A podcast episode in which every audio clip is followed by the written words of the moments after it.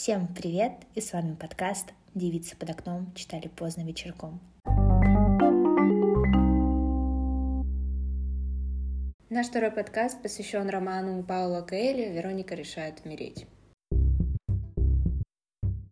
Лично у меня, когда я слышу имя Паула Келли, возникает какой-то цитатник из э, группы ВКонтакте. На самом деле понимаю, что у этого автора просто множество литературных произведений, о которых даже люди и не догадываются.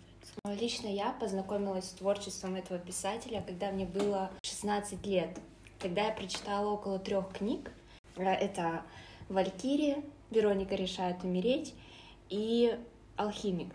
Честно признаться, я не совсем поняла смысл этих книг, и мне было сложно иногда вникнуть в сам сюжет. Но спустя четыре года, возможно, я повзрослела, начала больше вникать в сам текст, и сейчас в моих планах прочитать и другие романы этого автора. Да, мне кажется, есть определенные книги, до которых нужно дорасти, и в определенном возрасте они переосмысляются. То же самое ты будешь там читать Льва Николаевича Толстого в школе «Войну и мир», и «Войну и мир», который ты прочитаешь через лет пять, мне кажется, совершенно два иных взгляда. Пару фактов о этом авторе. Пауло Коэльо, бразильский писатель. Он родился в Рио-де-Жанейро в семье инженеров. В детстве был отдан в иезуитскую школу, и тогда у него появилось желание стать писателем. Но в 17 лет родители начали навязывать ему идею о том, чтобы поступить на юридический факультет. Он был с этим не согласен, и они, дабы сломать своего сына, решили отправить его в частную психиатрическую больницу. Я вот не знаю, что за такая тенденция, что у родителей твердое убеждение, что если ты поступаешь на юридический факультет, все, у тебя успешное будущее, и ты станешь самым успешным а, человеком на свете. Как прочитала я в его биографии, родители просто хотели, чтобы у него была нормальная работа. То есть они не считали, что писатель — это нормальная, хорошая работа, которая принесет тебе заработок. В психиатрической больнице Каэли проходил курс лечения электрошоком из-за развившейся шизофрении. После второго курса лечения он оттуда сбежал. Какое-то время он скитался и вскоре вернулся домой. Спустя год а, он примкнул к движению любительского театра, которое было тогда массовым явлением в Бразилии. Такое увлечение также закончилось для него психиатрической лечебницей. После родители поняли, что у них не получится сломать их сына, и согласились на его условия, можно так сказать. То есть на юриста он не отучился? Он начинал учиться, но он не закончил, так как его привлекала больше журналистика. Мораль. Родители, слушайте своих детей. И прислушивайтесь к их желаниям. 1970 году Каэли отправился в путешествие по Мексике, Перу, Боливии, Чили, Европе и Северной Америке. Через два года он вернулся в Бразилию и увлекся деятельностью мистика Алистера Кроули. Алистер Кроули был английским оккультистом. Он занимался изучением э, наук и искусств, которые касались именно каких-то скрытых, неизвестных явлений как в природе, в космосе, так и в человеке. Его называли сатанистом и даже черным магом 20 века.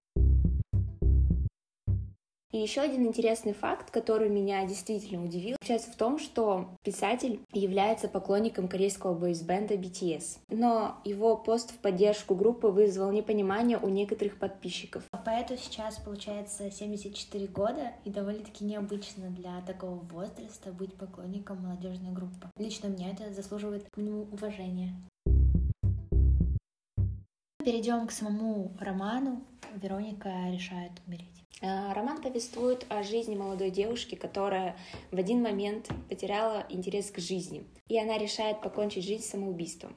К сожалению, а может и к счастью, эта попытка увенчалась тем, что она оказалась в психиатрической больнице. Веронике сообщают о том, что ей осталось жить 7 дней. И Вероника понимает, что не способна прожить еще 7 дней. Она хочет, чтобы все закончилось как можно раньше и пытается найти таблетки, которые помогли бы ей в этом. Ну и по традиции, конечно же, ей помогут далеко не таблетки, а человек. Потому что, как говорится в одном из стихотворений, думаю, всем известном, человеку нужен человек. Да, именно так и происходит. Но это не Зетка, с которой она знакомится, и не Мари, в которой она пытается найти таблетки. Вероника знакомится в больнице с Эдуардом, художником, но, к сожалению, он не стал таковым, потому что его родители были против, и они хотели, чтобы он стал дипломатом. В итоге он закрылся в своем мире, и у него развилась из-за этого шизофрения. Это получается э, отсылка к биографии, думаю, самого Паула Кейли, потому что, как мы уже сказали, его родители тоже были против становления его как писателя, как э, литературного деятеля. Я больше скажу, а, в самом романе даже появляется Пауло Коэльо, которого вспоминает Вероника, увидев его интервью в журнале, который она читает. То есть он представлен как какой-то известный человек, звезда? Да, то есть не то чтобы звезда, но он представлен в романе под своим именем. То есть не какой-то там известный автор, а именно Пауло Коэльо. Взял, написал сам книгу написал про себя еще да. в хорошем ключе. Я считаю, это гениально. Проблема, поднятая автором в романе, связана с тем, что люди боятся быть самими собой, боятся показаться сумасшедшими. Думаю, довольно-таки актуально и для современного мира, когда есть там, строгие установки, какие-то моральные правила и общее убеждение твердое, что все должны следовать этим правилам, не выделяться, быть одинаковыми, и если есть какая-то норма, то именно эта норма и считается единственной правильной. Мне кажется, это больше касается молодого поколения, то есть нас, у кого еще нет, а, так скажем, должного опыта, но у нас есть свои какие-то мечты и желания, и порой мы боимся выразить самих себя, пойти своей дорогой и лишь а в какой-то степени прислушиваться к мнению своих родителей, а не слушаться их. В романе главная героиня постоянно слушалась своих родителей, она боялась их разочаровать. Быть другим не значит быть неправильным. Быть другим — это в первую очередь значит быть собой. Мне кажется, один из важнейших вообще аспектов нашей жизни. Не нужно этого бояться, и не нужно бояться быть сумасшедшим. В хорошем смысле. В хорошем смысле, да, этого слова. Но мы не будем спойлерить, чем закончилась книга, потому что хотим и надеемся, что вы сами прочитаете ее. Может быть, именно сейчас вы чувствуете себя такими же сумасшедшими, одинокими, как Вероника, но, как показывает нам Паула Каэлья, даже из такой ситуации есть выход. А какой, вы узнаете в данном романе. А завершить наш подкаст мы бы хотели таким вопросом.